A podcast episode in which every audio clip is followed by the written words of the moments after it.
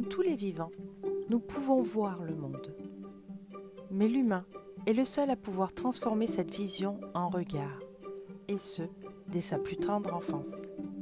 Alors que le vivant animal est ce qu'il a à être, nous apprenons tout, ou presque, en cherchant à comprendre le monde qui nous entoure. Mais en essayant de tenir à distance nos émotions, nous nous épuisons et nous risquons d'exploser d'un jour à l'autre.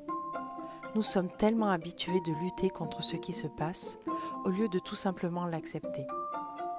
Si nous voulons trouver le calme intérieur, nous devons nous efforcer d'accepter ce que nous ne pouvons changer, passer à travers et trouver le courage de poser certains gestes quand nous savons n'avoir aucune emprise sur une situation.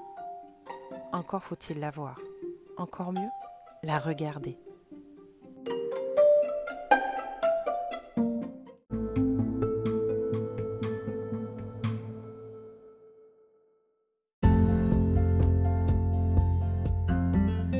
Bonjour à vous et bienvenue dans le podcast de Cœur à Plume.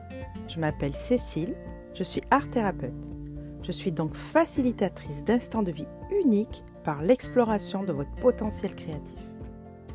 Ma mission est donc de vous guider dans votre monde intérieur grâce à l'art plastique, la musique, l'écriture, le théâtre, la danse, sans qu'aucun talent ne soit nécessaire, sans jugement et en toute bienveillance, afin de vider ce qui vous encombre de reprendre contact avec l'instant présent et votre créativité, de favoriser de nouvelles perceptions et de développer une réflexion plus large pour vivre plus en conscience avec plus d'amour et d'harmonie.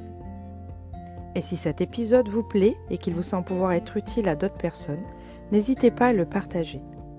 Je vous invite aussi à le commenter et à vous abonner.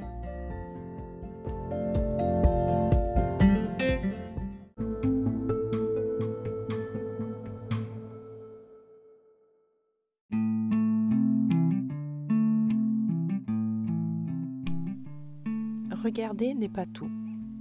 L'environnement visuel a une influence sur l'humeur de chacun d'entre nous. Nous sommes tous plus ou moins sensibles à la fréquence des rayons lumineux. C'est pourquoi on emploie parfois la luminothérapie pour atténuer les symptômes de certaines pathologies, comme la dépression, notamment lorsqu'elle est saisonnière. De même, les couleurs, qui ne sont finalement que des fréquences particulières de la lumière, peuvent jouer sur l'état mental. Par exemple, se promener dans la nature au milieu du verre est apaisant. Ce n'est un secret pour personne. Et scientifiquement, les fréquences des différents verres qui se trouvent dans une forêt ont un pouvoir apaisant. Cette influence est intéressante, mais pas essentielle en ce qui nous concerne. Si on peut réunir des facteurs extérieurs d'apaisement autour de nous, le travail de calme intérieur passe principalement par un travail sur soi. Il ne s'agit pas ici d'aller voir chez l'ophtalmologiste pour faire un test de vue ou d'allumer la lumière chez soi, mais de travailler sur sa disponibilité envers l'univers visible qui nous entoure. Ce qui se cache derrière le regard, c'est l'attention. La difficulté vient du fait qu'il est nécessaire, pour atteindre le calme intérieur, de travailler autant sur son attention que sur notre jouissance des beautés du monde extérieur. Regarder passer les saisons admirer les paysages, s'asseoir simplement sur un banc du jardin public et regarder les enfants jouer, qu'on est allé surveiller ou pas d'ailleurs.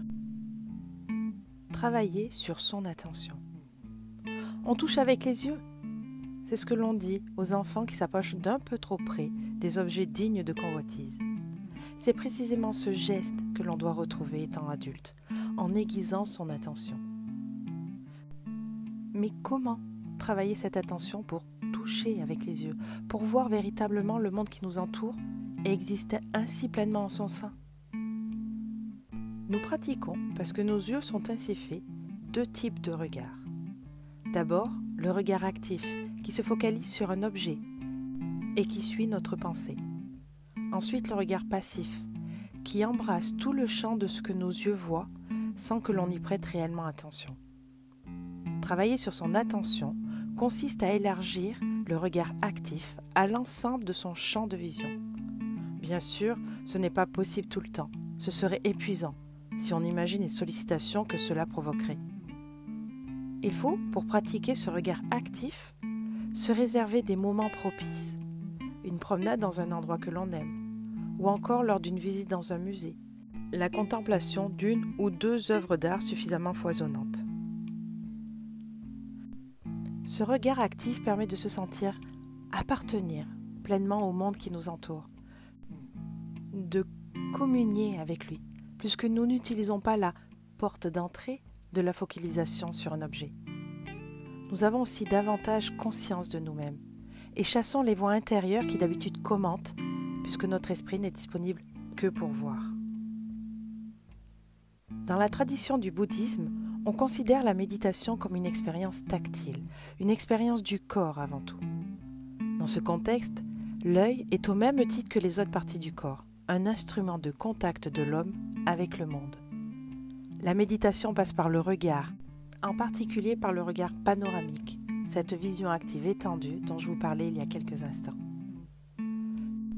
Nous parvenons grâce à elle à être conscients de nous-mêmes au cœur du monde. Nous nous apercevons que nous appartenons pleinement à celui-ci.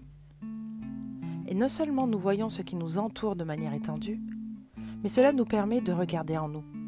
C'est une vision non pas seulement à 180 degrés comme celle de nos yeux, mais à 360 degrés, car elle embrasse également notre espace intérieur, vidé de ses pensées parasites.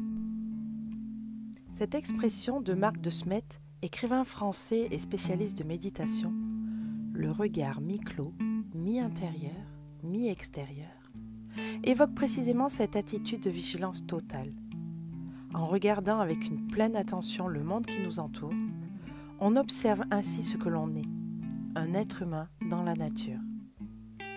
En réalité, se tourner vers l'extérieur comme nous le ferons dans une méditation de présence éveillée ou de regard actif n'est qu'une autre manière d'entrer en soi, non pas en s'y réfugiant, ce qui serait stérile, mais en se permettant d'exister pleinement, en jouissant de son espace intérieur qui, finalement, ne peut exister qu'en étant ouvert sur le monde.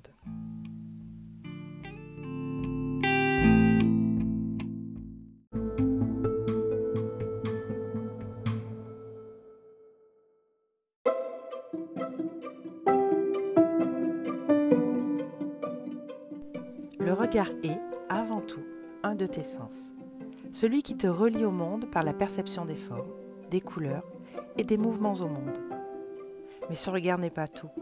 Derrière lui se cache l'attention que tu portes au monde qui t'entoure, la concentration sur laquelle tu travailles lorsque tu recherches le calme intérieur. Il y a voir et regarder. Tu vois de manière passive. Cela correspond à ton champ de vision.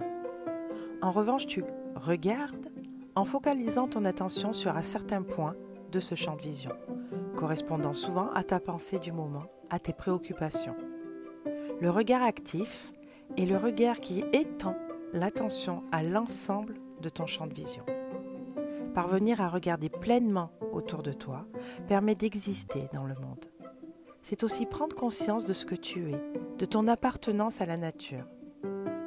La méditation, qui passe par le regard sur le monde, est une manière de ne pas se réfugier en toi mais au contraire, de faire de ton espace intérieur un espace ouvert et disponible. Et comme toujours, si tu le souhaites, si tu en as besoin, si tu ne sais pas par où commencer, je suis là pour t'accompagner à faire le premier petit pas pour apaiser ton âme à l'intérieur de toi.